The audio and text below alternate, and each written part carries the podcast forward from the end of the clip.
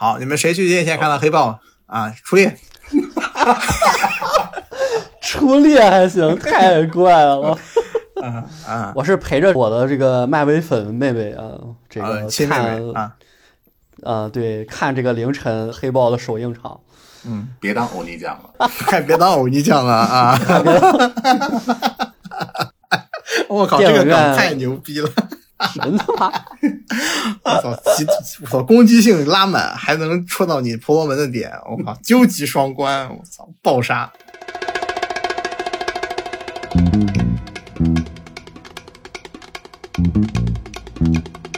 嗨，大家好，我是老 A。大家好，我是闲人。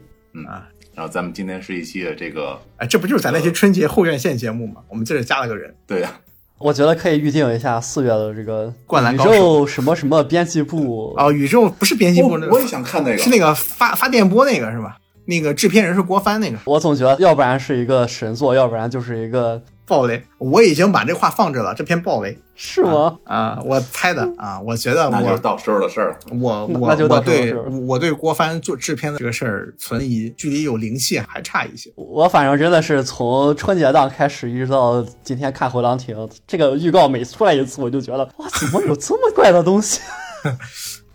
还卡四月一号放是吧？嗯，然后咱们今天呢就聊的是下半场，聊的是这个外语片。好，你们谁去院线看了黑豹啊？初恋，初恋还行，太怪了。啊啊，我是陪着我的这个漫威粉妹妹啊，这呃，个亲妹看妹啊，啊，对，看这个凌晨黑豹的首映场。嗯，别当欧尼酱了。快 别当欧尼酱了啊！我靠，这个梗太牛逼了！真的吗？我操，我操，攻击性拉满，还能戳到你婆罗门的点，我靠，究极双关，我操，爆杀！啊，我我怎么感觉我这一期节目已经要被爆杀成了啊？总之，啊对，咱们咱们是合合理的那个辩论。啊，合理的伤害他。总之我作为一个，总之我作为一个非漫威核心粉丝，或者说，我我虽然看了一些漫威的电影，但是我对漫威的设定也好，这个不是很了解，大概漫威宇宙的这个呃，它的这个电影的顺序啊，这这些东西我我都不是很了解。对，这其实是最最普通的这个观影群众，就是我想看个好莱坞大片儿，然后我、嗯我进电影院，发现了这个片里的黑人含量异常的高。那我还是要声明一下，我作为一个经典定义的左派，呃，这个作为一个非种族主义者，作为一个 LGBTQ 加 A 呃 LGBTQAP P，呃，你是个支持，他们的人，不是你是啊，你是的话你就很危险我是直性恋啊。啊，你有病吧？那一个人拿 FGO 跳楼，然后跳到一半儿，哎呀，我老公老盘在你手里呢，你从楼底下再飞上来了。总之就是这个，我我并不觉得这个片子里有特别多的黑人会让我觉得很难受。啊，黑人本身不是难问题。我操，我不是平时是说这个观点的人吗？我怎么上来就说这个事？这个观点应该是我说的但。是，但是对，这个完了，我跟 A 老师怎么绝对叫了？今天攻击性太强了，我占了 A 老师的位置。对，但是，但是你一个观众，你如果是个懵懂的观众，他只想看看好莱坞大片儿，结果进去看到了这个比较迥异的，而且这个高科技非洲，虽然是个之前肯定来看的人，大部分都看过之前的了，但我觉得还是会，嗯、比较比较比较怪吧，比较怪。呃，怎么说呢？我我倒没有很难受，我并不觉得高科技不高科技的这些东西，反正漫威，漫威的片子在我这儿就从来跟高科技就之类这些东西就没有没有关系是吧？没有任何关系，就包括我个人是一直很诟病漫威它的表现力的，就是科幻不科幻？它的所有的超级英雄的出力，我觉得都非常的一般，就就那种对波的时候那种，我觉得甚至没有奈叶好看。啊，你连个山头都打不爆啊！我建议他们去看一看奈叶，学一下什么叫对波。这个表现力这一点上来说，我比较赞同钱老师的观点，是在这个呃黑豹里，其实上期还先不讨论这个问题，在这个后面那个蚁人作品里，其实出现更明显，就是呃所谓的去量子世界穿越的这个事儿啊，它表现成了星球大战，就是这个量子穿越到量子穿越的世界里出现的歪瓜裂枣的，就是打扮成这个废土后启示录风格的那种，就是类似于说疯狂麦克斯风格的那种，就是外星人。就这不就是像那《星战》里酒馆那场戏，，对，这不就是星战吗？这不就是星战外传那个侠盗叫什么来着？侠盗一号，侠盗一号吗？对，这不就是外星人吗？它完全没有体现量子世界它独特的质感啊！这个这个其实漫威表现力上非常欠缺的一个点啊。最近我觉得黑豹也体现了这个，黑豹也体现这个问题，但我觉得最离谱的就是蚁人这个问题。嗯，咱们先来简单打个分儿吧，简单说一下打分理由。嗯，啊，我我黑豹我是给七分了，标准七分。嗯我看完了之后，我觉得就没有任何让我觉得非常雷的地方。但是整体而言，这个作品也就这样。而且我觉得这个整体而言，以视听享受对我来说还是很舒服的。你不得不说，非洲人的音乐它就是好啊，鼓点儿什么的。我觉得他展现的非洲音乐不够好，因为他陷入到了一个就是硬展现民族特色来熬音乐的一个特点。那也有可能是因为我已经很久没有看过 IMAX，不是说你任何音乐效果放到 IMAX 里都是乘十的啊，也可能也反过来说，可能我在我我是没去电影院看的啊，那么可能这音乐对我来说就不太行啊，就我就没有我没有被它触动到啊。你想看这个民族音乐怎样这个非常酷炫啊，去玩原子之心啊，反正我觉得就这个对我来说甚至加分项，我我我觉得他这些东西做的都都还可以。然后整个故事呢，我是把它视为这个两个超英的并行起源故事来看的。啊，嗯钢铁之心和黑豹二，第二位黑豹，纳摩和黑豹吧。纳摩我觉得呃还是作为一个反派的一个位置。对，先老说的是谁？当然是钢铁之心和黑豹，怎么可能啊？是吧？以我贫瘠的漫威知识，我就可以这么觉得。而且我觉得他他整个故事讲的还算可以。如果我抛开事实不谈的话，他故事讲的确实还可以。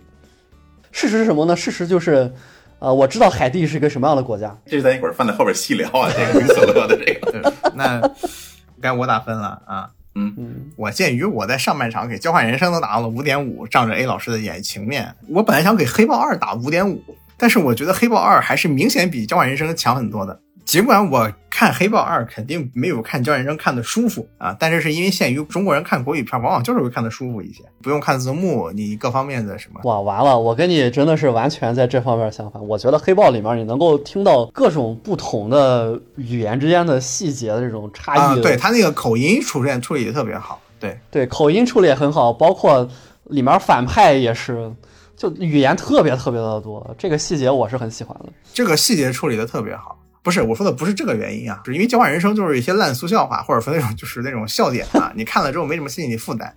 你黑豹里你要不断的去试图学习，哪怕是他虚构的这个黑人风俗啊，你要是学习的，所以两个人看是不一样的。所以我但是黑豹二在我这里就是在漫威系列这个电影它里它显得不够及格，所以我才给他打到六分吧，啊六分。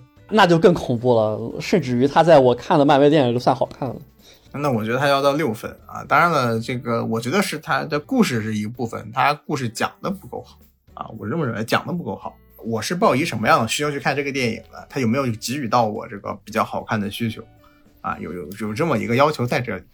啊，也确实，在我对于既有漫威的要求下，我给他一个六分啊，不能再多了啊，反正不能六点五吧啊，对然后如果是我的话呢，我给这个片子打五分儿。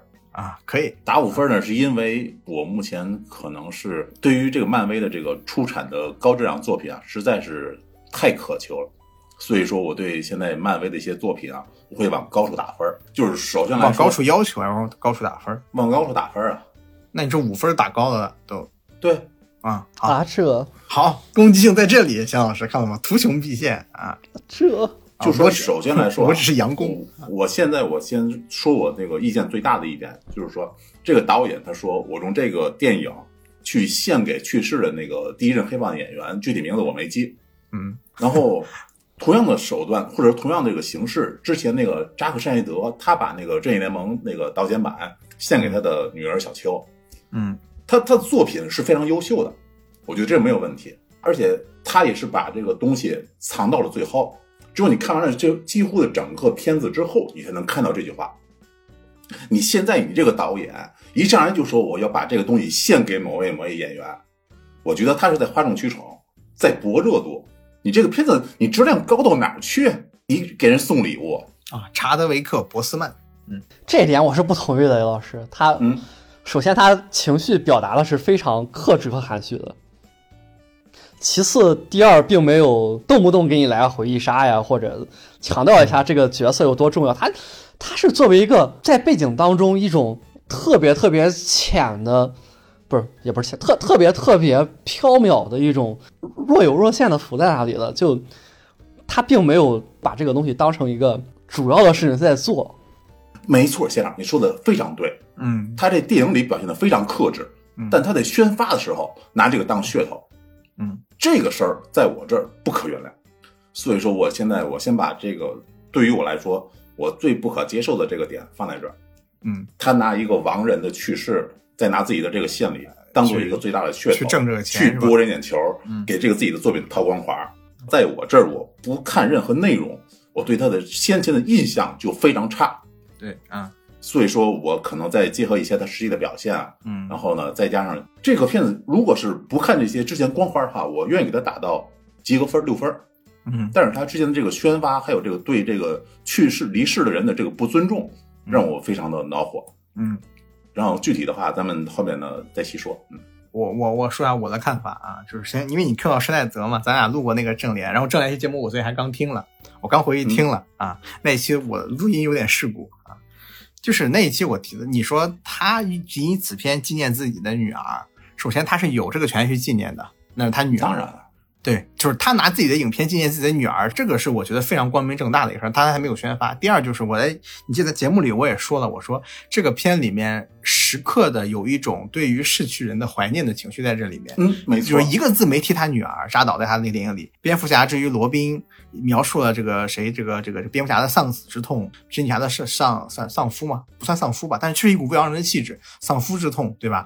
啊，还有人们世界失去超人的痛啊啊，所以说这是一个很好的点。但是我认为扎导那个处理是特别好的，呃，并不等于说我觉得这个黑豹这里他这个纪念，我很懂 A 老师这个人，A 老师很讨厌任何电影在宣发的时候搞手段，搞所有跟这个电影无关的手段啊。但是、但是这个电影偏偏跟那个博博斯曼这个人他的去世有很大的关系。因为在漫威的蓝图里，他绝对不可能设定上让这个黑豹退场，然后来纪念这个事情。对，一定是这个演员不幸离世之后，他们没有办法临时修改了这个起码与黑豹相关的剧情情况下，他们思考我们必须要有道理的让黑豹退场，且黑豹的失去会造成什么？他们根据了现实，相当于萨姆表的变更，而产生了一个针对这个电影的一个讨论议题，就是当一个强盛的国家失去了超级英雄之后，这个国家会遭遇什么样的问题？这是这个电影围绕的这个问题仍然在讨论的一个内容。这仅从电影设计角度来上来说，哈，这个剧本设计角度上来说，它这个矛盾的抛出其实是呃，我怎么说呢？嗯，都会，它是把这个相当于一个呃破坏性的一个一个事场外事故嘛都回来了啊，这个设计是很好的。啊，当然，宣发这个事儿上来说，可能确实是不够地道。毕竟两部导演是一个导演，那我就还凑合吧啊。嗯但是也是说实话，就没有必要，尽量不要消费嘛。对，然后他开篇很快就不提黑豹了，我觉得也那这个是值得表扬的。对，这个是可以的。你没有说什么，而且之后他们提黑豹的时候都没有用黑豹的任何的影像，只是提到了说我们啊，有有一次有对有一次，非常短，就几乎没有说拿影像来凑数来煽煽情的是没有的啊。对他是对他让他让那个金钱豹出来，他都没让他出来。在影片拍摄过程中，这个行为是很克制的啊，甚至是尽量这个剥离这个东西的。但这个影片仍然是有一种起码不那么欢快的情绪在里面。呃我觉得它整体的这个氛围是非常能够对得起它的这个说法的。悼念的，对，但是这种不那么欢快的气氛，实际上对我来说就是一个比较大的扣分点，因为我不是很想看这个，我起码不想在漫威的这些题材里看到这样的情绪吧。就我必须知道博斯曼的去世、黑豹的演员的离世，我才能有情感上的通畅啊，否则的话，我会觉得这个这个这个哀伤气氛多少有点无就是无根之水了。对啊、黑人办白事儿，这有什么可看？啊，就直接进入到暴打钱老师环节。嗯，没有没有，那那先让你先吹，你先吹。先吹，你先吹吧。应该说我我们俩都很不解，你为什么对他评价那么高啊？你为什么要抛开事实？你凭什么要抛开事实不谈 啊？黑人为什么不是哑光和磨砂能统一一下首先第一啊，我对他评价也没有特别的高。我我跟你说啊，在抛开事实不谈的情况下，我可以给他七分。如果加上事实的话，我都不知道给他多少分，好吧？聊聊事实吧。切切切切切切。首先要先聊这个，为什么我抛开事实不谈？是因为我们进入到电影当中去，尤其是漫威的电影，它是进入一种跟现实不同的情境，它其实是要求你去剥离现实的。你不可能说什么东西你看到第一眼，你先去联系现实去，那你看什么超级英雄？所以我觉得很多对这个电影的批评都是疯狂的联系现实，我就觉得很难以接受。你们你们为什么看其他超级英雄的不如不这么一切以现实为准呢？其实也也也有现实为准的，主要还是非洲这个地方，人们的印象都是这样，你你很难通过一个虚构很万年的电影去给它拧过来。如果你真的就抛开事实不谈啊，首先要记录它这个设定里面，就瓦坎达有真金，非常的强；有真金亚特兰蒂也非常的强，甚至还有超级英雄。然后你就要明白，这个片子为什么看起来这么奇怪呢？是因为在这个片子里面，真的他们是能够相信，呃，谁把对方摆平了之后，就能够在整个世界上处在我想平了谁就平了谁的地位，就是从容，要有足够的从容。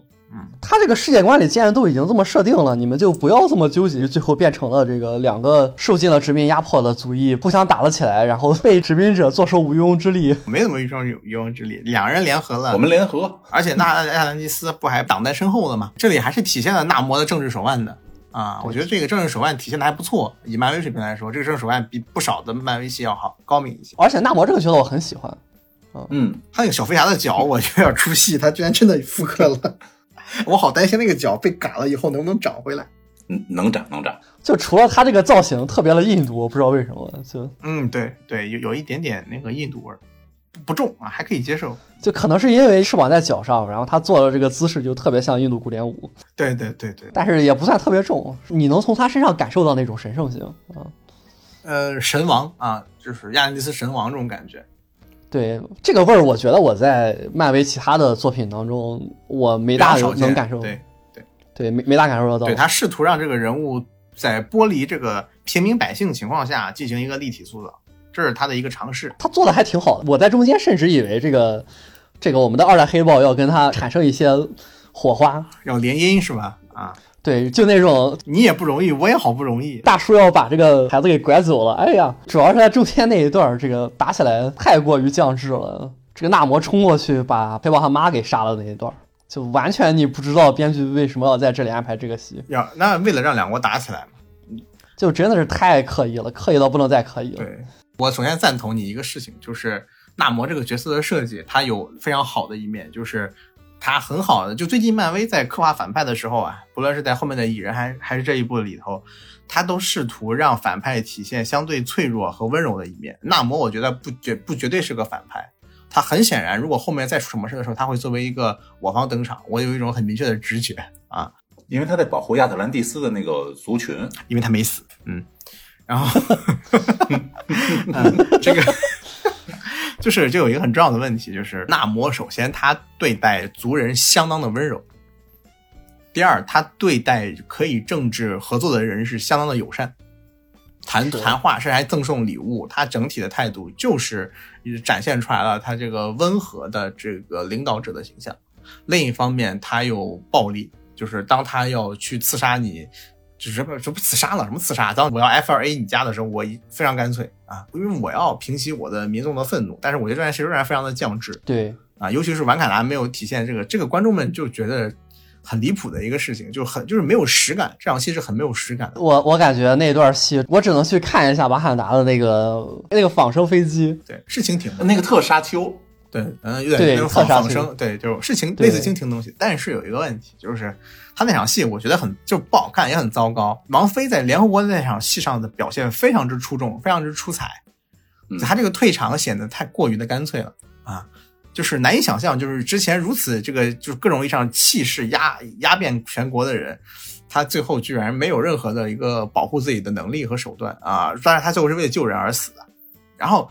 但这场戏的真正的他的目的呢，其实是一方面是促进矛盾嘛，另一方面其实就是要点明一个重要的问题，就是即便强如瓦坎达，坐如震惊，当这个国家它没有超级英雄的时候，它也解决不了啊。我之前跟 A 老师讨论，我们大家可以把电影里的反派分为呃这个坏人、super badass 超级恶棍和这个超级大反派啊，分别对应的就是举几个例子啊，就是一个是蚁人里的达伦啊，就是那种就是那种他是个坏人，坏资本家啊，或者说蚁人，或者是钢铁侠一里面那种人，就是坏资本家，但是我觉得不足以到恶棍，你把他干了就完事儿了。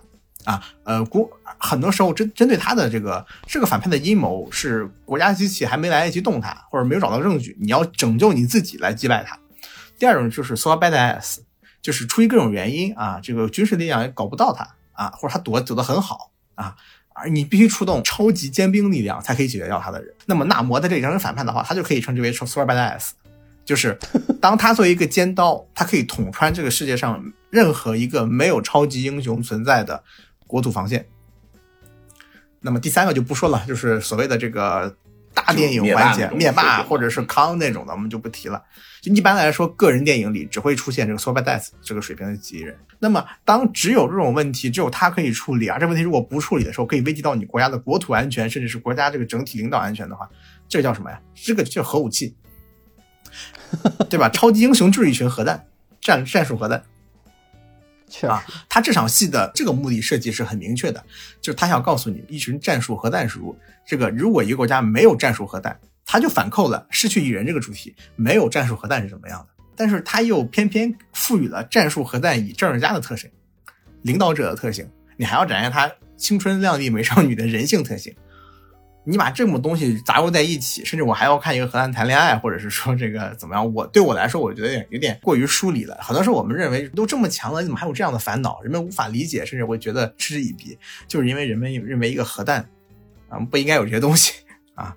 你是一个核弹供着你都还来不及呢。这一点我就不得不说，黑豹二，我个人觉得这一点做的也很好，因为他是直到了很后面，他才真正的传承到了黑豹啊，他才获得了黑豹，还获得这些金钱豹，获得了这个力量呢，也并没有特别的强。他整体而言，还是一直是处于一个就这种失去了至亲的孩子的这么一个形象的。他接连的失去至亲之后，他其实没有一个很好的一个，我觉得这个。这个这个这个这个崛起的，就是说或者说这个振作的一个路，他实际上最后去赌命去了。就是这国家要核弹干嘛？那我把自己当成核弹去了，嗯，但是他成功了啊。然后甚至还有一个近乎于像魔鬼线上交易的一个桥段嘛，只是把这个魔鬼线上交易桥段变成了什么呢？呃，先祖之一的这个金钱豹，啊虽然跟他来说应该是他表哥吧，对吧？也不算先祖了啊。我非常惊喜这个金钱豹的登场，我非常喜欢这个演员。啊，然后这边一说 口音这个问题的时候最有意思的，金钱豹的口音是典型的美式黑人口音。对对对对，因为金钱豹设定上就是在美国长大的，然后这个那个呃小黑豹呢，就那个公主呢是个主在马海达长大的人嘛，所以两个人马海达口音，马海达口音的，所以两个人口音这个对话是特别有意思的啊。当然还有些人听不出口音，比如说那个嘴上含一大盘子那个，哦，就是那个 CD 机是吧？对，那个 CD 机，我觉得他口音我也听不出来，他能说清楚话，我都觉得了不起了啊。确实，对那个吐个盘那个。你插个 FPS 四，他待会儿可能给你打打个血缘。我要声明，我作为一个一般意义上的左派，听你们这么说，非常的生气啊！你笑什么呀？啊，对，我并不觉得这个黑豹在如何处理超级英雄感情这这一方面上做的有什么问题。我觉得他反而处理的就很好。一个是刚才我说的，我觉得做的不够。啊，一一一个是我刚才说的，他他方向没有问题啊，我就是做的不够好，方向是没有啊，对。对我的意思就是方向没有问题，他做的确实不够好。如果做的够好的话，我就会站在这里跟你说，我就要抛开事实不谈，跟你说他八分。但是实际上就是由于他做的不够好，所以说我会频繁的开始跟旁边我妹妹说，哎，你知道海地是什么地方吗？那海地是什么地方呢？海地是地球上，海，我先说啊，海地是电影中黑豹这个妻子隐居的地方。对，离开瓦坎达，为了呃亡夫之痛。呃，一个是缓解亡夫之痛，一个是为了把黑豹的孩子带离政治漩涡，找一个应该是他认为安全的地方把孩子养大，是吧？宁静的地方，对，对。然后他们出现的那个学校呢，也是看起来非常的，啊，用橙黄色的这个这个色调，啊，拍到这个走廊上，显得如此的安静祥和，让人感觉非常的放心，啊，然后。孩子们在旁边，这个嬉笑的声音随时传过来，你觉得真的是，哇，可好了。然后直到我知道这里是海地，那海地是什么呢？现实里，海地是全球最不发达的国家，倒是数前前前五六那种水平，它甚至可以称得上是人间炼狱了。整个国家甚至连个国家机构都不一定能够弄得很好，然后，呃，文盲率也很高，然后这个一直处于一个非常离谱的战乱状态，然后里面因为没有政府架构，所以说就什么事儿都有啊。啊，总之就是绝对不适合说一个带着孩子孤儿寡母在这个地方待着，说躲政敌这种事情，就绝对不适合。你先不说他这个国家里面有什么东西，他作为这么一个环境，他是绝对不适合的。除非你说你就是想让自己孩子死这儿，死的很自然，让让孩子在那里当少年兵是吧？对，否则我想不出来说什么待在海地能够远离政治中心，能够能够。确实远离政治中心，但是都没有政治中心，它都是无政府、无政府地地区。哇，这真的是呃呃，这海地哈，我记得好像还有这个什么黑人贩卖，因为海地的这个小岛，就它还有它旁边的那个圣圣多米尼加，这两个共享一个岛的嘛，就在中间拉了条线，左边海地，右边是这个圣多米尼加，然后这一个岛本身就是当年三角贸易的时候中转黑奴用的岛，我这。这个历史地理地理放这儿放在这儿，我就觉得充满了讽刺。就你们怎么能在这个电影里面提他们在海地隐居啊？隐居呢？我就觉得 What the fuck？你们疯了吧？啊，就就这就这种水平的，让人感觉无法抛开事实不谈，你知道吗？我也是在努力的抛开事实不谈了啊。那那你如果如果如果你如果你合上啊，你合数了，你都评不出分来。对呀，我真的评不出分来。嗯，就光这一点，我就觉得疯了。我就真的不提什么两个因为殖民罪行导致那什么的国家，最后就，然后就哎，被卖了还数钱这种结结局，就啊，就这这这种都不算什么了。就真的这种都不算什么了。就因为他最后落脚点落在了什么地方，就落在了这个。当我看到这个，呃，这第二代的这个他妹妹。在那儿，按照他妈说的，这个把他参加葬礼时候的衣服烧掉啊。那个时候我整个人是觉得，哎，这故事讲的还挺有意思的。回头就看见这个这个黑豹老婆带着这个黑豹儿子出来了，然后就开始在那儿，我悄悄告诉你一个秘密，其实我是这个瓦罕达的王子。你把我哥的这个遗父子带到了黑人奴隶中转站，去隐姓埋名。然后在整个国家都陷入危机的这么一个状态当中，我好不容易摆平了，你突然告诉我看见了吗？啊，这孩子就是下。我举我举一个非常不恰当的例子，就是比如说 A 老师，你有一台视若己出、心头好的什么联名签名限量版的 PS 五，然后你暂时要给我说，绝对不能让任何人这个发现它。然后我说行，我给你藏哪儿？藏好了，你问我藏哪儿了。后来你要找我的时候，我说我给你藏到那个俄苏战争那个战火线上了，那块人间炼狱不会有人去找的。甚至包括就最后他他要告诉你，这个孩子以后会剥夺你的关于黑豹的一切，因为他是正统继承人。就我妹妹在旁边跟我说，你看了吗？这小孩绝对是吓人黑豹。反正这这个这个这个架设就就很那个什么。我就跟他说不不不不就不至于不至于，如果这个样子的话，那这这妹子也太惨了。然后他就说没有啊，你等着孩子长大还得好长时间呢，够他拍好几部。对呀对呀，但是我我妹就说那不可能让这个妹子就真的就一直带带着黑豹下去的。我我就只能说那这是你们漫威粉丝的事啊，他有可能会退役当科学家当二线，然后再再说嘛，毕竟可能对不在计划内的一个设计，他可能只是一个中只是一个应应应急应急。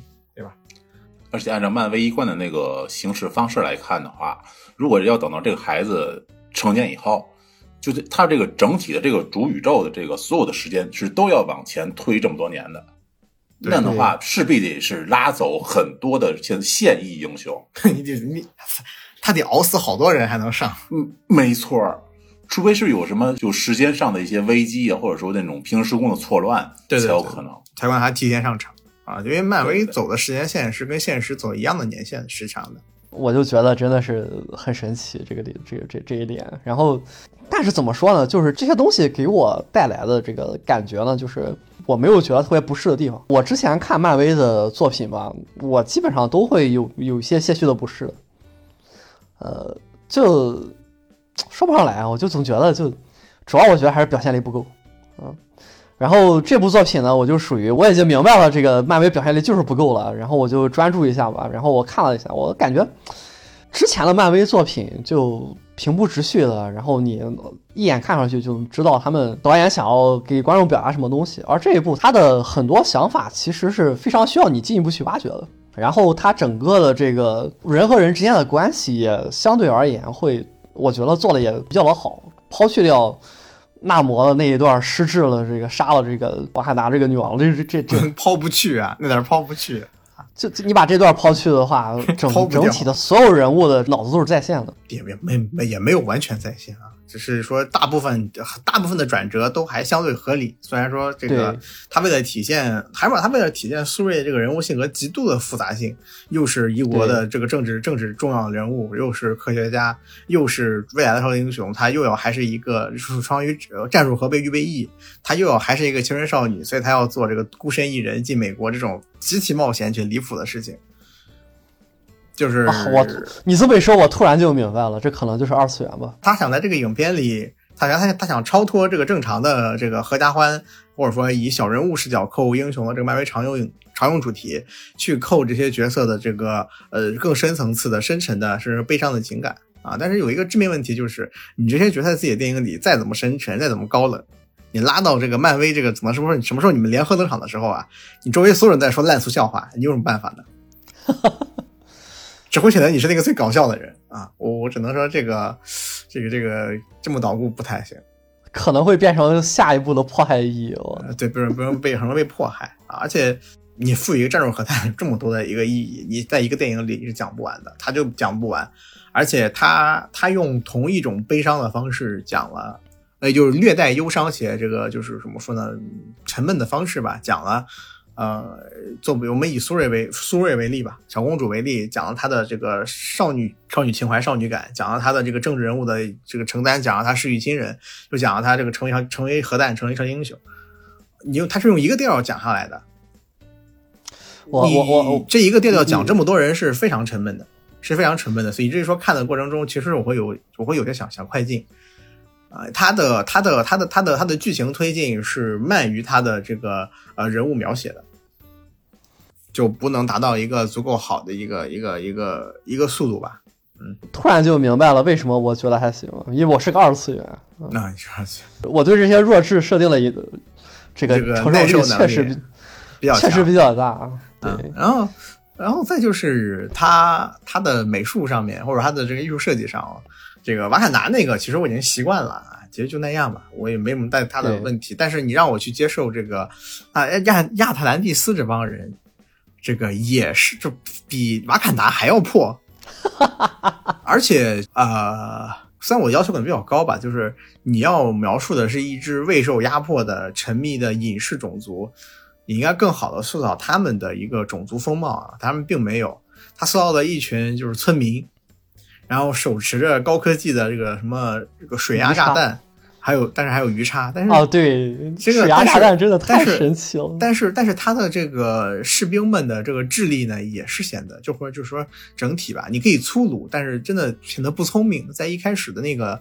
瓦坎达将军大战那个呃纳夏蒂斯大壮汉那一集的时候，将军尚且还算是个文明人，但是对方真的就是已经快看不到这个智慧文明的那种感觉，就过得过于草莽了。我觉得这就是一种刻板印象，他就是把一个什么十九世纪、二十世纪、十十八世纪的这个玛雅文化，呃，就是说说印第安人的那种感觉，然后就是说几乎不做太多现代化设计的，搬运到了这个二十一世纪，然后给它赋予这个现代人的说话方式和呃一些观念，他们应该是有一，他没有做更好的去设计。我我其实对这个这个感觉，这是一种极强的刻板印象。然后最离谱的就是什么呢？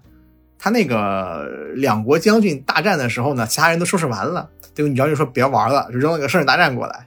然后那个男将军他干了一件事情，他是怎么击败这个瓦坎达那个那那那那位黑人女光头将军呢？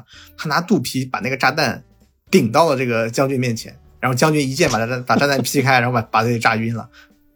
你为什么要用肚皮把那个炸弹顶过去？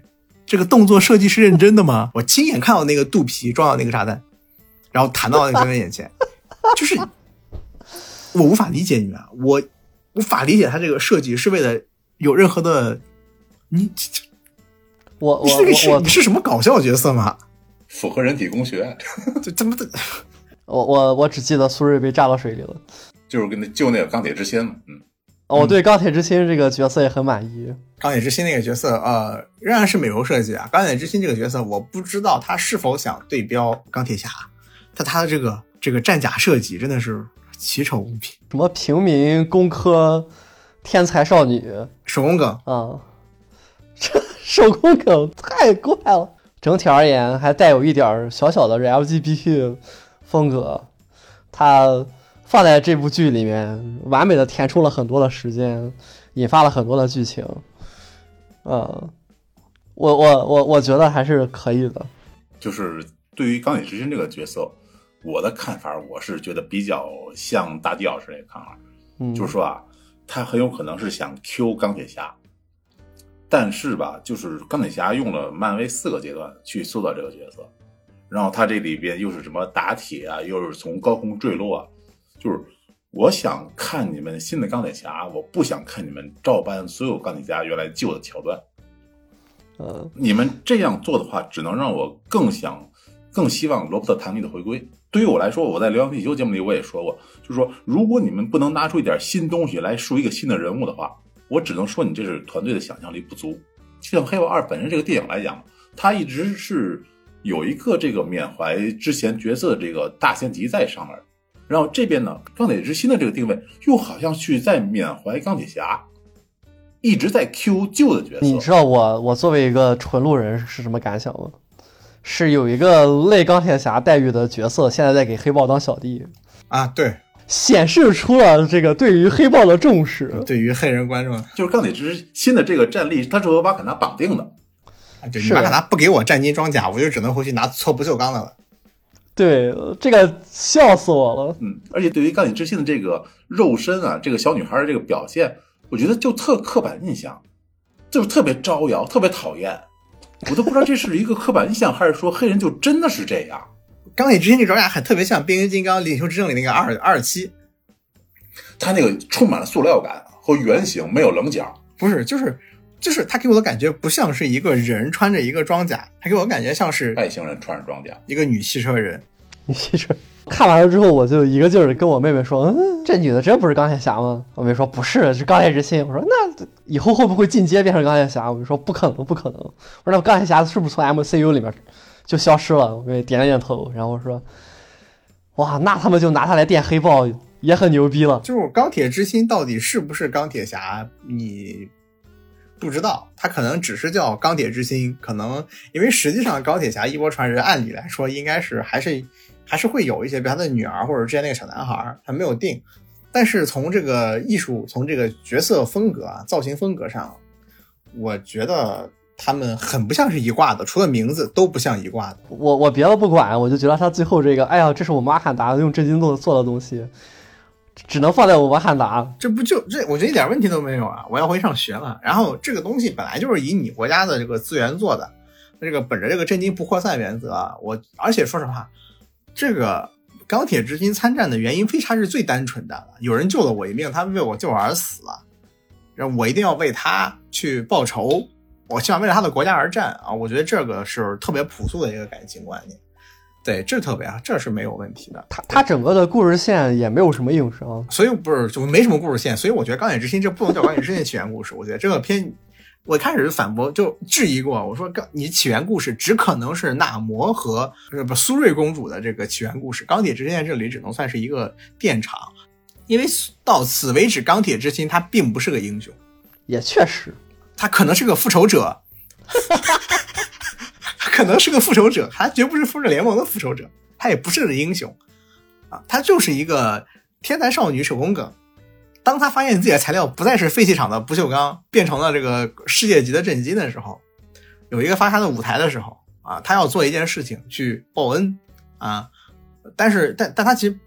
但他并没有很好的去会反馈塑造到他，所以我觉得《钢铁之心》这个角色里就可有可无，非常的可有可无。同样的这个古古怪的还有那个什么什么什么苍什么苍蓝妖姬，你有印象吗？就那两个蓝色的一头脏辫的那个装甲，最后的这场大战，其实我对潜艇上面的这个村民械斗也没有什么反感的地方，我觉得就哎随便拍拍吧，反正漫威都这样。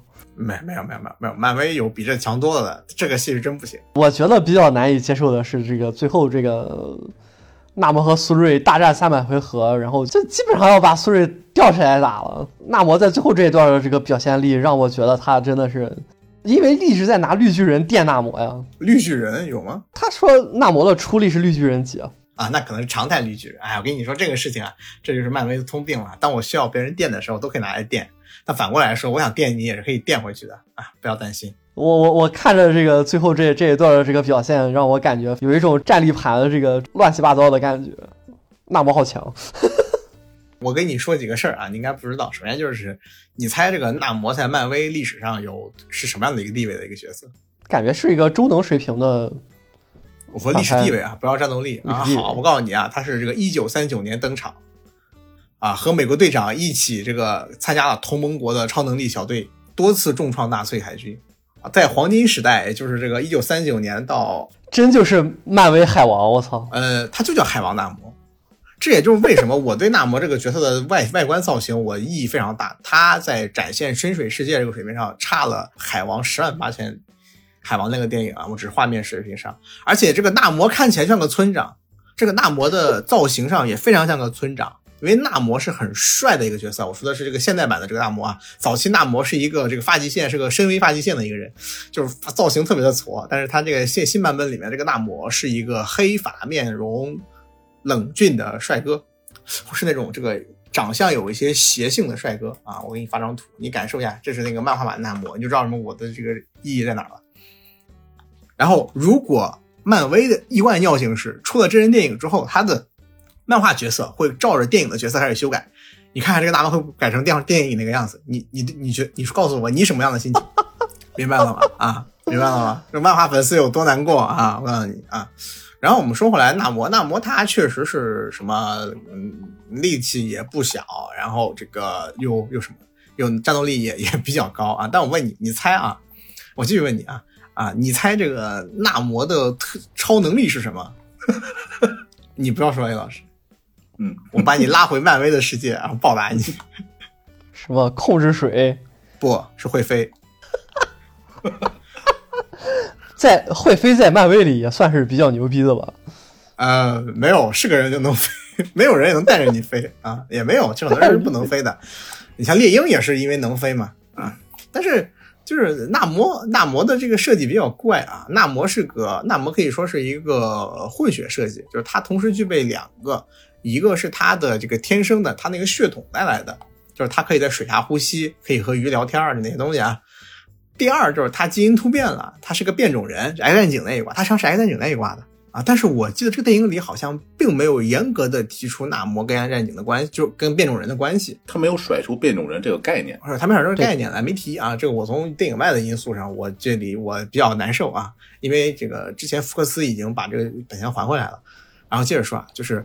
呃，然后他的他的变种人的能力是这个会飞，也就是他像是个海陆两栖，它是个海陆两栖，栖不，它是个海空两栖，还然后还能上岸那不就是三栖吗？啊？对，三栖是错啊，三栖三栖三栖，对对对对对对对啊！所以说，所以说这个这个 哦，对这个对，顺便再说一遍啊，这个人的这个别名叫 Submarine 哦，潜水艇 Mariner 啊，对，这关于叫马瑞就很怪啊，这个就潜水人嘛啊啊，我给你补充一下，所以说就这个角色他其实它的设定在很早以前是很酷炫的，但是现在来看，其实就是设定已经不是很酷炫了，然后他还没有在造型上凹功夫，以至于这个角色。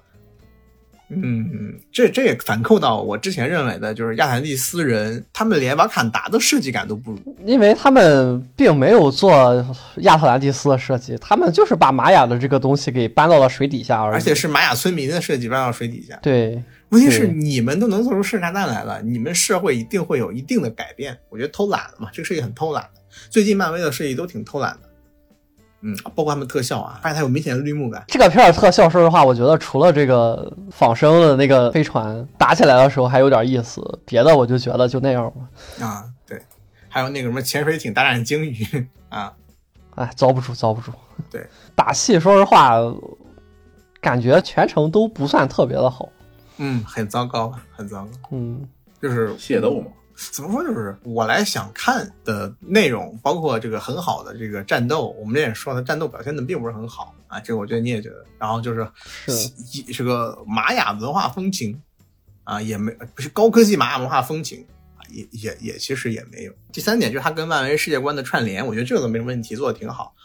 然后他反而是在一些这个政治戏码上呢，稍稍微惊喜了一下，就是这个纳摩的政治才能，就是哪怕纳摩输了也跟没输一样，因为纳摩输了也是，我们还是躲在瓦坎达的背后啊，闷声发大财是算没什么，就就是就就就就躲着嘛，就躲着，对对这这是这个，对他的到这里都是上线的啊，就大魔这边线还做得很好，嗯我最近还看了一些关于玛雅的这个呃东西，我买了我我搞了一本玛雅的书嘛，然后我才发现就是。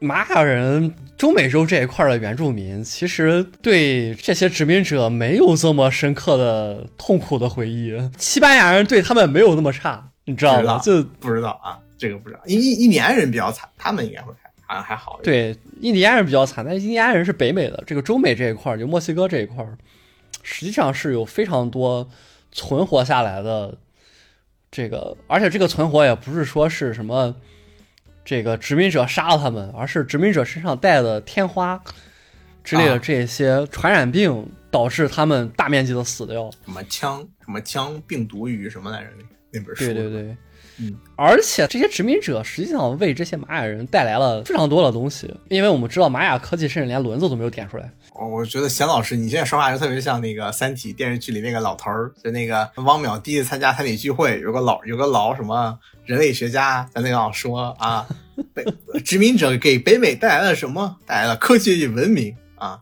这个三体人来也能给我们社会带来这个东西啊，像你像极了那个老头儿啊啊，严查贤老师啊，严查没有贤老师没有没有没有没有没有没有，实际上是这样的，实际上是这样的，是他他们给玛雅人带来了这个科技和基督教，我的天呐，不能不是不是不能叫基督教，天主教就是西班牙人信天主教，天主教实际上极大的不能说取代吧，就反正玛雅人觉得信这玩意儿比信这个羽蛇神好多了。啊，所以他们的文明是被干掉了，是吗？基本上就是属于被被同化的很厉害，包括拉丁美洲，为什么叫拉丁美洲？就一就是因为西班牙、葡萄牙这些拉丁语系的这些，他们在这个地方真的是在本地定居，然后进行了大范围的混血。中南美实际上并没有这么受压迫。对这么受压迫，只有在美国，那个西进运动是真的在杀印第安人、搞种族灭绝、绕他们的头皮，因为美国是个新教国家。好恐怖啊！真的就是因为美国是个新教国家，新教就是不把人当人。反正这是我我我最近才是世界观整个的被刷刷新了，洗脱了刻板印象是吧？对你来说。对，真的是洗脱了刻板印象。所以说，这个纳摩从地上出来，然后安上他妈的时候，看到了这个奴隶主在那抽黑人奴隶这个事儿。应该也是有的，你不能说完全没有。而且我记得当时他们也涉及到了奴隶贩卖的这件事本身，就他们不是说没有奴隶贩卖，我觉得在那个地方实际上是没有这么这么严重的。没有这么严重，那肯定也是有压迫吧？我觉得你不可能说是给他们让他们过得很好。反正我我反正我是不信的啊，我是不信。不怎怎么说呢？我现在，哎，这个这个这个真的是还要再再去，还还是再去了解，还需要再再科考一下。就是我觉得他肯定，就是他可能相对温和，他肯定没有黑人那么严重，不然我们肯定会看到很多这样相关的题材了。我我我想说的是，可能是黑人可能是所有的这些当中就死亡率比较高吧，就是从三角贸易的这个过程当中的死亡率比较高，但是上岸之后可能就不一样了。这个还是等到再多看点书再说吧。反正对，嗯请大家期待我们的读书节目。反正反正怎么说呢？整整个的来讲，如果我要带脑子看的话，我就觉得这是一坨什么东西，九转漫威，真的是一坨什么没有东西。九转大肠是一个是正儿八经的山东名菜，还是个山山山东甜品呢。虽然我说我是不吃的，这个漫威他们做这个电影到底是做给谁看的？我想象不出来他们到底做给谁看，做给一个有想象中的共同体的这些他们国内的非裔吗？那么你为什么要把这个作品卖到除了美国之外的国家去呢？就像我刚才跟你说的，你要挣钱呀。那你们挣挣谁的钱呢？除了这个漫威死忠粉之外，其他人看完了之后真的能够 get 到你们到底在说什么吗？我来我来说两句啊，这个这个情况其实很神奇，就是呃，蚁人在国内的评价在忽略这个政治什么八八因素情况下，蚁人在我认识的人的口碑中啊，以及我常听的评价的人中中，相当不错。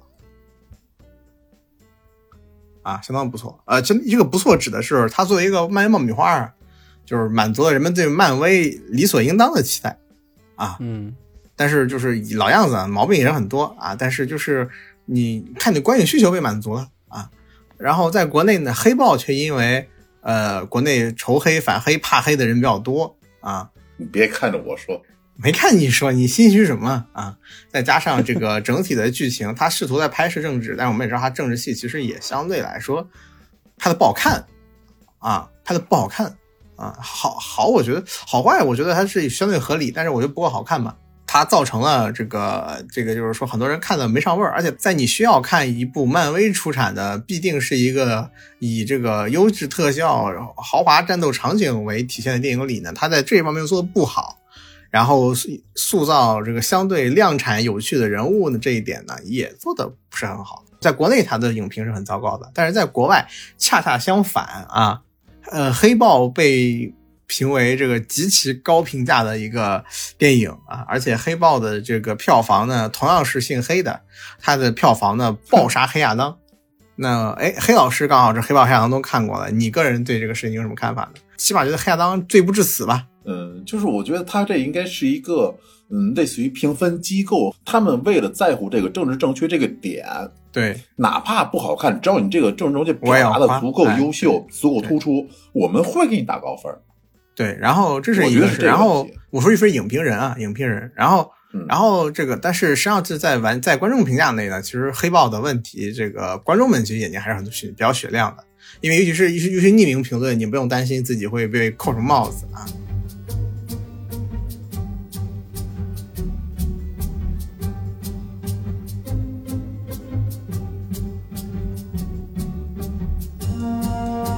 但是反观蚁人这个作品呢，就是蚁人这个作品相反，这个在国外的影评人那边呢，认为这个蚁人有严重的这个这个系列问题，呃，烂番茄评分只达到四十多啊，什么概念呢？永红族是唯一一部比它低的片子了，就是漫威系列倒数第二的片子，但是它在国内风评就很高。你觉得这样的差异其实是特别离谱的一个事儿啊？我也觉得很离谱，这个事情就跟日本大阪爆发黑命贵这个 B O M 下跪运动一样，有这样的事。让我觉得非常的离谱。对，然后重点是这个普遍的不满在于什么呢？啊，我们这聊无缝切到蚁人，你还有要聊黑豹的内容吗？我没有了啊。对，然后我给你稍微，你没有看蚁人是吧？你哎，没有。你为什么不拉你看蚁人呢？看完黑豹之后，他也不好意思了。然后，然后，然后拉你看宝贝那个。哦，对，不是。啊啊。嗯，然后那个蚁人里最后有个桥段，就是那个大反派是一个极强的一个多元宇宙级的一个反派的分身之一吧，啊，非常的强大。然后呢，他们拿他束手无策，嗯，不能击穿他的护甲。然后他点杀我方的这个反抗军呢，一人一下。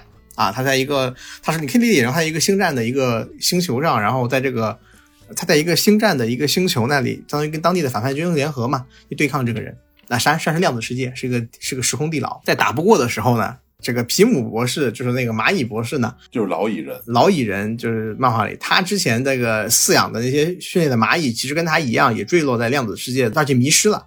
在这过程中，他其实他的蚂蚁们其实是因为某一个时时间穿越的不确定性吧，他们其实到一个时间陷阱里面，在那个陷阱里面度过了两千多年还是几千年的一个文明，就他们的蚂蚁已经变成了一个高科技蚂蚁了，具备极高的智力水平和科技水平，而且呢。对于这个皮姆博士呢，仍然是有很很高的感情和忠心吧，就是起码就是你是我的先知啊，这种感觉，就我听你的话的啊，我们我们也一直在寻找你。然后这一批高科技蚂蚁啊带来的这个就是虫群战术呢，虫群瞬间就淹没了这个反派，将反派的高科技设备呢打七七八八，让他再无之前那种原力锁喉的能力了，就是汪他们埋葬在了一群这个努力基建的蚂蚁当中，然后这个桥段被国外认为非常的糟糕。炼化版的钢炼尝出这个味儿来了吗？啊，一定上的不满在在这个问题上，就是他们认为一群这个蚂蚁登场。哦，我突然我突然明白过来了啊，明白了吗？就是他不是一群英雄战胜了他，但我们看来就一群蚂蚁神兵天将啊，也很有意思嘛，对不对？在这个点上，他们认为就不合适。那我认为这个到底是不是一个正正确因素呢？不好说。这个确实处理了政治正确。因为这个桥段被打的分也很低。你你你可以想一下，《Rick and Morty》里面有类似的一集，他们是怎么去处理的？呃，这个桥段我觉得一定是 Rick and Morty 被撬走的那个编剧写的。最后，《Rick and Morty》它最后是一个特别那那一集是一个特别下行的结局嘛？然后它的那个太空车的电池是由一个小世界驱动的，那个小盒子、哦小盒子、小盒子，他们不断进去叠那个，对，然后时间也不一样。对对对对，每一次进去就是我在这里发明了一个那个什么，我来当他们的先知，教他们只要踩这个玩意儿就能发电。它实际上就是一种对殖民主义的暗喻。它也没有那么多殖民主义的暗指在里头。但是，但是就是这个味道一定是反他们的个人英雄主义的，对对，因为你你这玩意儿，你这玩意儿你你其实你怎么说都行，你还可以说它是是吧？什么人民基建狂魔的汪洋大海中啊，你你你这个解读方式是很多的，但我觉得这个纯粹就是一个基于就是说这个呃你想不到的桥段的一个设计，对但是它一定是个不那么就是个人英雄，就起码不是人们想看的个人英雄桥段上的东西。但人们不想看的东西可太多了，对吧？你你你不好说。总之就是这种桥段，我觉得在我们看来无伤大雅，也挺有趣的东西。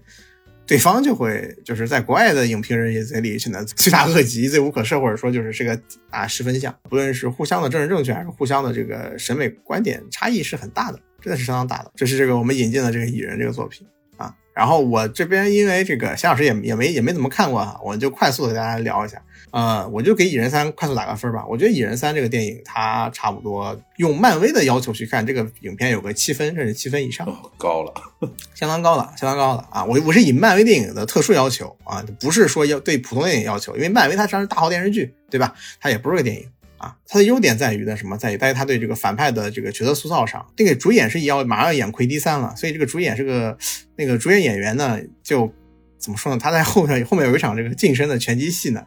非常的帅啊，非常的帅，呃，而且因为它的整体设定，它是一个就是不同平行时空里的这一个人啊，每一个他啊都不得不背负一个跟其他同同种群的人去作战，然后就自相残杀的一个一个结果。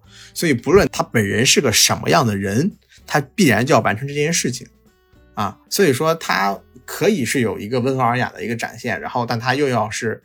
一个这个最后还仍然是一个被打落到这个量子领域的一个反派的一个固有的一个愤怒和愤恨，这个演员表现的特别的好啊！尽管这仍然是一个很个人，而甚至是说就是说像灭霸一样，什么二分之 K 是种群最快繁殖的这样的一个低端的数学问题一样，它还会存在这样的一个问题。但是像这个角色从还是在描述一个人形核弹的这个呃变换离合嘛，这个想看漫威的人应该都想看这个，他这块做的其实要比大部分的反派世界反而要好一些。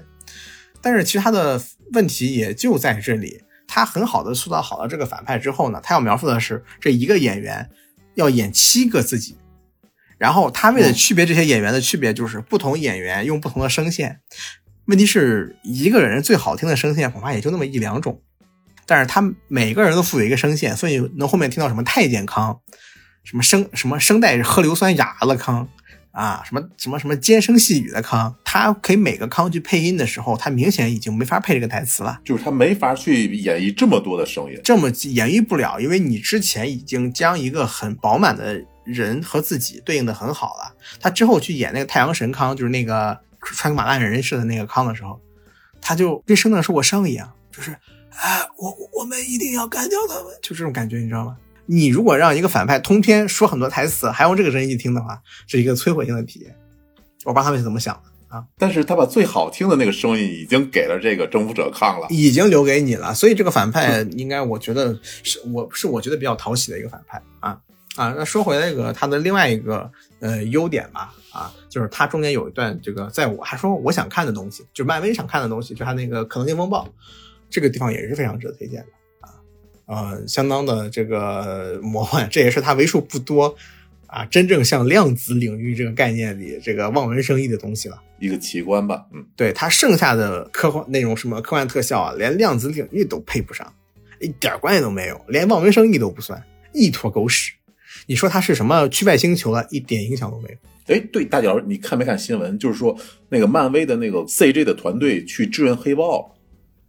所以蚁人三的那个特效这么拉，它特效也不是特别拉吧？它主要是特效是特效，哎，老师，我的特效肯定是拉的，但是我觉得美术设计是一个美术设计，就是美术概念设计很重要但啊，它不是我并没有我我指的只是那个特效的质量。对特效质量，我其实觉得我对这个要求不高的，是不高的。它的美术的那个人人群，我觉得很糟糕。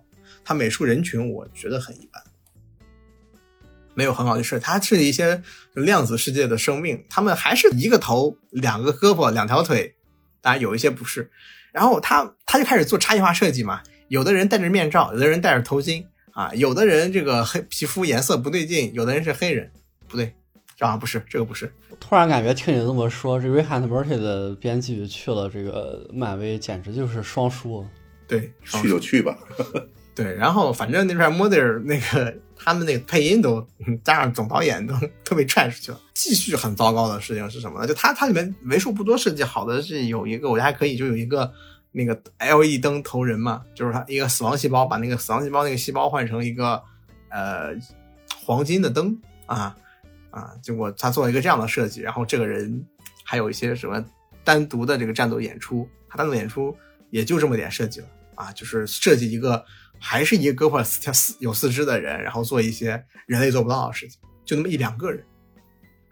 嗯，这是他很不糟、很不好的地方。我仍然要说他不好啊，因为他好的地方其实就是你想到的漫威好电影可以有的东西啊，漫威的好爆米花片好该有的东西。可他不好的东西呢，其实非常多啊，还有他惯例性的去消耗漫威固有的反派啊，什么摩多克啊，把摩多克搞成了一个小丑，好像连起源都改了。对，连起源都改了，然后。关键是这个摩多克这个角色，他将他塑造成自卑，认为自己已经不再是一个人类，所以说只能当一个反派的一个角色。这个这样设计的还好，但是他本来这是一个悲情人物是可以的，一个没有人想变成这样的一个人，他本来只是一个坏人，还有可能成为一个好人或者是劳改呢。结果因为这个 被关到量子领域，然后身体不成比例的放大和缩小，就变成了一个大头娃娃。啊，变成变成星之卡比那种造型体型的人，他就只能被改改造成摩多克了。他就称呼自己叫摩多克，好像里面意思就是说像哥斯拉一样可怕的怪物什么玩意儿不重要。总之，他连这个名字缩写都给改了，然后就认为自己是一个反派啊，认为自己一定要复仇，要毁灭人类，因为自己已经不是人了。但最后其实他是强撑的啊，他中间那种刚好他那个人物特效导致他那个面部失真一样很搞笑的那个面部。凶狠表情呢，正好对上了他其实色厉内荏的内心，色厉内荏的内心，他其实是个是个笨蛋啊，实际上是一个啊不知道自己谁、缺乏自我认知定位的人。然后最后仍然是老一套，你觉得你是人类，你就要该复仇了，你想这么多干嘛？谁把你改造成这样的，干他！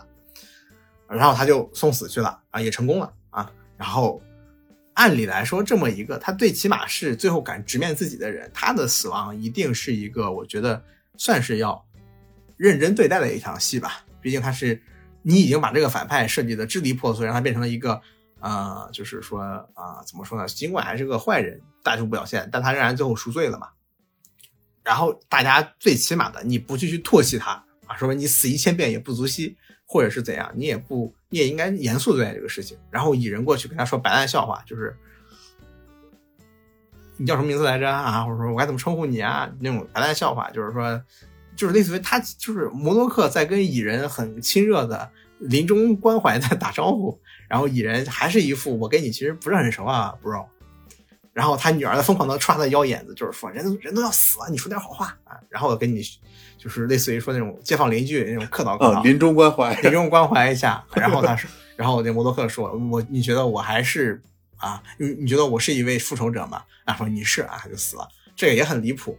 这个这是一个极大的问题，让这角色在最后一步都支离破碎了。他的自我认知一直是自己是否是个人，而非是个英雄，或者是否是个复仇者啊！更不要提在蚁人一的故事里，复仇者远没有说后续电影里面那是世界级大英雄，他们只是当时初初崭露初初崭露头角吧。啊，虽然绝对不会是那么那么像后面的一个，就是他这个整个电影在疯狂的 Q 复仇者会怎样处理这个事情，蚁人为什么要去拯救世界？因为复仇者会这么干。这其实是真的，就是我觉得有事没事你愣 Q 啊，只能说是就是知道自己最近电影跟复仇者没有关系，我就一定要把他们人提出来。这其实还是体现了他们人人才凋敝啊，人才凋敝。他在很多人物设计上反而不如黑豹啊，但是他偏偏呢啊，在我们想要内容上，因为在因为我们看漫威其实就看纸片人，就是看纸片人酷炫打仗，是很多时候和看那个火柴人精精彩打斗。快感是相近的啊，当然不完全一样，毕竟漫威里还会塑造一些可爱的人啊，他可能相对纸片一点，但是足够的帅气，所以说导致了蚁人这个电影它真的是没有嚼劲儿啊，耐不进琢磨。但是看的过程中你是很开心的，而且你不用担心抛开事实，不用谈任何事情，因为这个电影它是在一个量子宇宙里，但完全跟事实没有关系。对你不用担心这个世界上是不是还有个地方叫海蒂，所以这蚁人这个电影属于那种看起来真的没什么负担的电影啊。我而且啊，希望大家还是这个，如果你想看就漫就是漫威的那种电影，那它就很合适你。对我对这个电影的这个评价已经快速说完了啊，不用快速啊，差不多得了。来，邢老师说你的这个回廊亭是叫回廊亭吗？回廊亭这个，我开始的时候是我们家附近开了一个独立书店嘛，我加了他们书店的那个群，然后在群里面看有人说自己看了之后推荐大家也看一下，说改的还不错，然后我就觉得既然都有人说了，那这个书店不能要。关键是我还看是东野圭吾的小说改编的，我就觉得虽然我对东野圭吾没有什么特别深刻的印象，他的代表作我也能够。稍微有点印象，但是他这个什么长长的回廊什么东西也没什么印象。但是既然有这个兜底在这里，我觉得至少这个作品应该至少也得是个七七分左右的作品吧。怎么看都很稳呐，怎么看都稳的 都很稳呀。对，怎么看的都很稳啊。然后看了一下。演员阵容还可以吧，导演是莱木宽，然后看了一下履历，基本上都是这个有 A 老师最喜欢的任素汐，任任素汐演的确实很好，嗯，这个莱木宽的履历基本上都是一些犯罪片，所以我觉得就还行啊，有问题应该也不会特别的大，然后我就去看了，结果唉，一言难尽，哪里一言难尽了？你得说点细节啊啊，首先打个分吧，打个分，打分，我给他大概五分吧，推不推荐看？推荐东野圭吾的粉丝去看。我觉得最近的这一段时间，直到我们刚才说的那个四月一号的那个电影之前，没有更多能够吸引去电影院的电影了。对我来说有啊，一个是《沙旦二》啊，这个 DC 的这个电影哦，我我未必就会去看啊。好像还有个《铃芽之旅》啊啊，那是啥？我不知道啊。新海诚的新海诚啊，但是最近还有一个是什么 D N D 跑团的电影，我不知道什么东西啊，大概也是难看的。但是新海诚我也不会去电影院看了，是谁谁看新海诚啊？嗯，哎，看到就婆味就上来了。对，然后我那个 我我我我其实还感兴趣的其实是那个呃毒舌大壮嘛，就是这个拿到了香港影片的这个头把交椅，就是到现在历史票房第一名。啊，所以我觉得就冲他这个历史票房第一名这个事儿，也感兴趣的也要去看一下。尤其是黄子华的《范喜攻心》，对我跟 A 老师来说，就是是是非常好看的电影啊。我们不得不再去看一遍，看一遍这个，看看他能整出点什么东西来。嗯，行，那反正反反正反正我不是先让你说完了是吗？嗯，你得多说说呀。嗯，对你得说说哪儿好哪儿不好，哪里有问题？对，我肯定没说完啊，我这不是。哦哦哦，那就行，对不起，我就想着看一看又怎么了呢？反正就看了，然后只能说完全出乎我的意料。为什么这么说呢？这部作品现在网上都在吹，它后面有一个特别牛逼的转折。我的我的我我的感觉就是为了转折而转折。呃，去首先去掉这些东西啊，这个作品本身是一个剧本杀味儿很浓的作品。到底什么是剧本杀味儿很浓的作品？我一直很好奇。对，我也想问这个问题。什么剧本杀味儿很浓的作品呢？就是你作为一个观众，你觉得自己是阳光开朗大男孩儿嗯，那那个也不是，那个是因为以前有剧本杀，然后才有的这个。那也对啊，那也不一样，不一样。我还是想知道这个是什么。呃，首先，它这个故事是在一个固定的舞台上的，它它这个舞台就是回廊亭嘛。嗯。然后在这个固定的舞台上面呢，每个人都有一些自己的故事。然后在自己的故事当中呢，又有一些情感纠葛，然后每个人都有自己的人设，每个人每个人的利益都放在这里。然后对于整个故事当中，你能勘察到大部分人都有他们的作案动机，这难道不剧本杀吗？也是哦，对对，大眼，但这可能像那个咱们看那个《扬名立万》啊，《扬名立万》啊，还有好多呢，《满江红》不也说是这种类型的电影？嗯，对对对，这这这难道不剧本杀吗？但是我看下来的感觉就是。虽然粗看上去它像是一个剧本杀类型的电影，但是我能感觉出来原作实际上是在努力的、努力的去写每个人都有动机的这个这个事儿的。而这个作品的剧本杀感太重了，让你感觉这个努力的去写变得非常的刻意的去写，你知道吧？就作者的安排变成了一个刻意的安排的感觉。让人觉得很焦虑。说白了就是一些垃圾改编，破坏了这个原著本身的这种感觉。然后呃，这这些这些就先不说吧，然后这是些比较玄学的内容了。剧情的硬伤是什么呢？硬伤是他可能觉得原作原著的这个反转对于我们现在的观众来说不够用了，嗯，所以他要在这个之上再进行一部反转，真的没有必要。而且说实话，一百分钟实际上对于这个故事还是太长了。这么短，这个故事其实就非常好讲，因为以现在观众的阅片量来说，就二十，他 二十二十分钟了，他就跟断桥那种感觉是一样的。三十分钟以后完了 完了，断桥。三十分钟的时候，你你感觉你已经看到这个片子结尾了，然后我看了几次表，四十分钟的时候已经把整个故事交代的很清楚了。你这个时候，你基本上已经能够锁定凶手是谁了。啊，只要大家有一些推理小说相关的经验，大家就一定知道它的第一层反转在这里了。然后之后从四十分钟到八十分钟这四十分钟，就是在验证这第一层反转，啊就是来验验证你的这种惯性的感觉。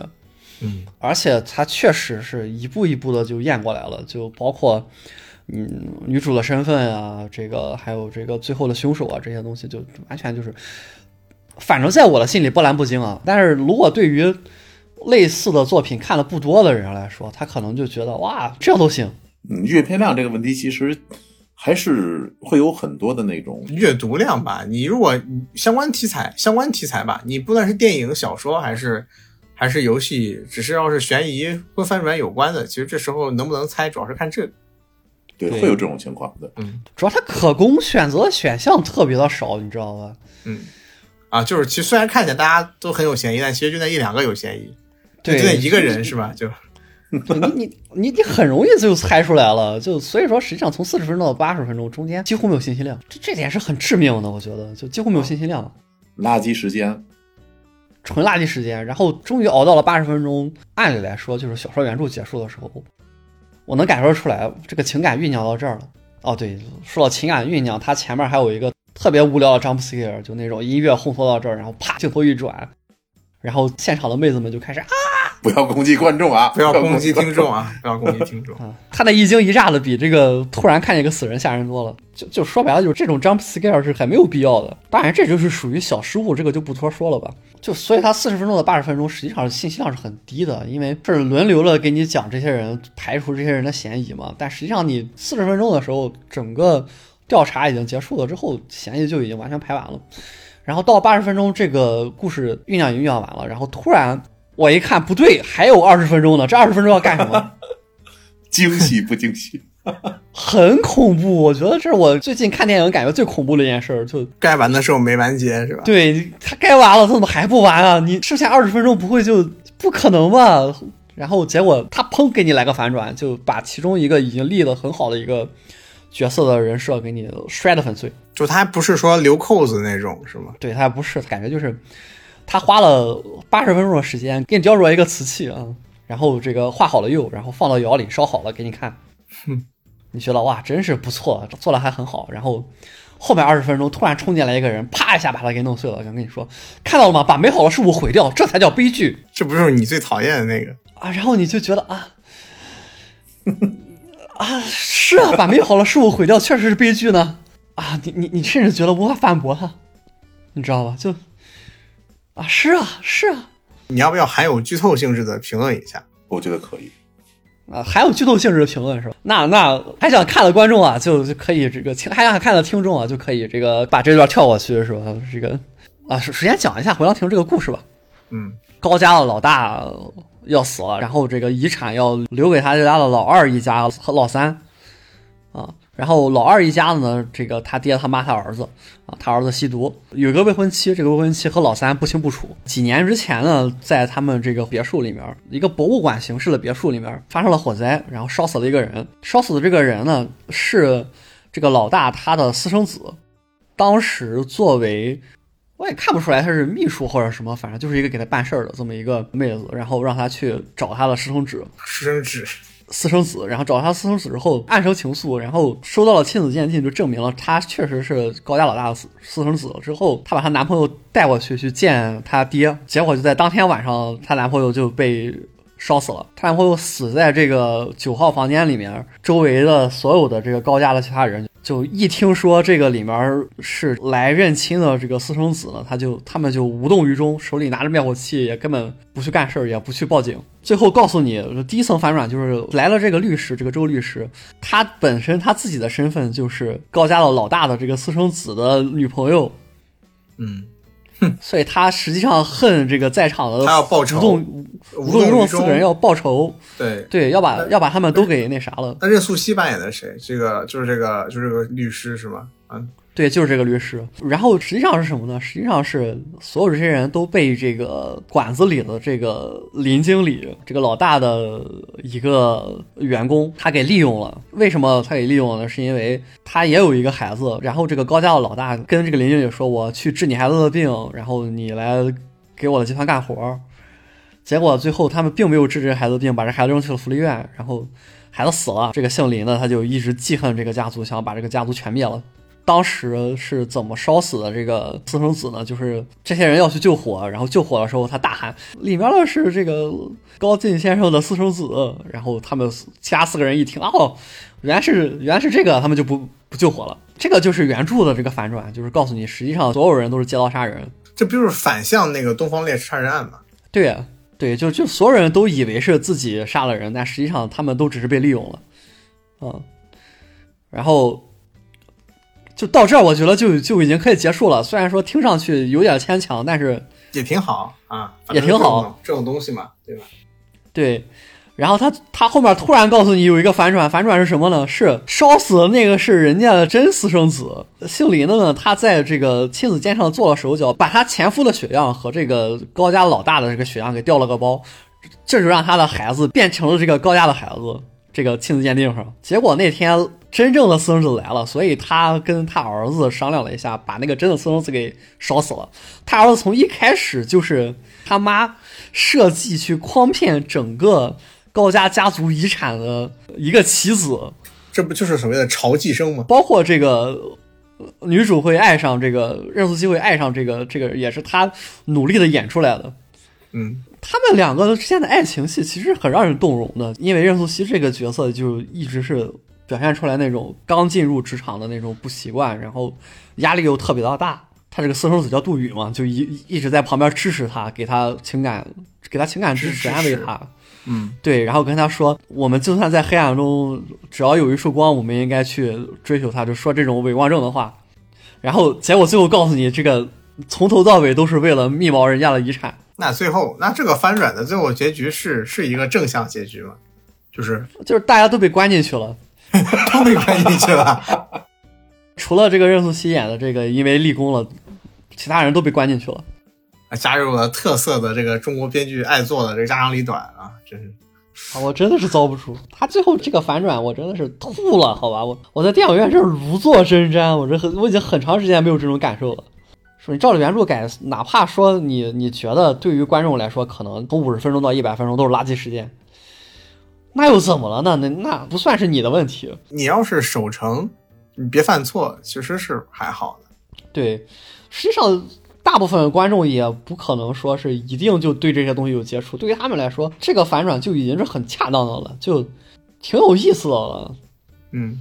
这个第一层反转也已经很逆天了，因为它毕竟是一个日本人写的东西，这个里面的人物的情感关系是很日式的，就这种特别拧巴、特别别扭。你得罪了我，我要设伏十多年把你全家都杀了，啊，太日式了。你是无法接受他们的人物动机的，不是说无法接受吧，就是这个人物动机很难去共情他。对，在这个这么日式故事后面再加一个特别特别有这个国内刑侦味儿的这种就。社会很现实，没有你所想象的那种这么完美的爱情，这种东西属于是集百家之短了。百家之短，就大家都不想看的，你让他给我拍出来了，是吧？对，真的是属于几百家之短了，就何必呢？为什么非得要反转？想不明白。本来就已经拍的够像剧本杀了，最后这个反转就更剧本杀了。我我真的是不明白为什么改编要变成这样。反正我觉得这个编剧已经上了我的黑名单了。叫什么名字？我我我我还没搜。那你不管叫什么名字，你以后怎么怎么躲雷呀？别躲呀，以后再看啊。那以后再看。主要是因为之前看过《嫌疑人 X 现身》嘛，那个不是我记得是苏鹏自导自演，对对对，呃，没没没有自演，《嫌疑人现身》是那个张鲁张鲁一张鲁一演的，和和和苏有朋吧。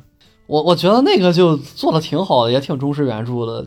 我觉得导演也有一定的关系啊。导演难道就真的感觉不出来这后面二十分钟纯属多余吗？他肯定也觉得是前面这个故事大家都听了够多了，我们都已经四十分钟到八十分钟都是垃圾时间了，不想让大家在八十分钟结束了之后，可能就是原本的九十分钟结束收收尾，然后就怀着那种，尤其是让当中的有一部分像我这种喜欢跟旁边人说看了吧，我早就跟你说了他是凶手的人得逞。啊，这种人很欠揍，你知道吗？确实确实，嗯，我我我我我我不会跟周围人这么说吧，但是我看的时候会跟自己这么说，为了不让这些人得逞，是吧？故意的弄这么一个东西，何必呢？编剧好像以被观众猜到为耻，是的，然后我看见一个打架，这个我之前说过一本网文，叫做那个《泰坦无人生》，也是这样一个情况。对你这样这样其实是不好的。没有藤本树的水平，不要揽这个瓷器活哈。啊，而且说实话，他也不好弄这种东西，因为藤本树他为什么能够做到多次的反转？他的那个世界观总总体而言是完全放开，而且带填充的，它可以随时往里填充东西。而你这个故事，它出场人物就这么几个，又在这么一个暴风雪山庄里，你没有这个空间给你搞反转，你最后反转出来只能是这种不伦不类的东西。是的，就整整一个气氛的本子，你连及格都拍不出来，我理解不了。我我感觉我已经坐实了我台知名品鉴专家的这个称号了。啊，不不是的那个什么粪粪作粪作品鉴人是吧？啊，我不想看粪作了，我错了，我再也不拉你们看粪作了。这由不得你。由不得你。你看你每次不都是这个陪着别人看吗？啊，说明啊，活该。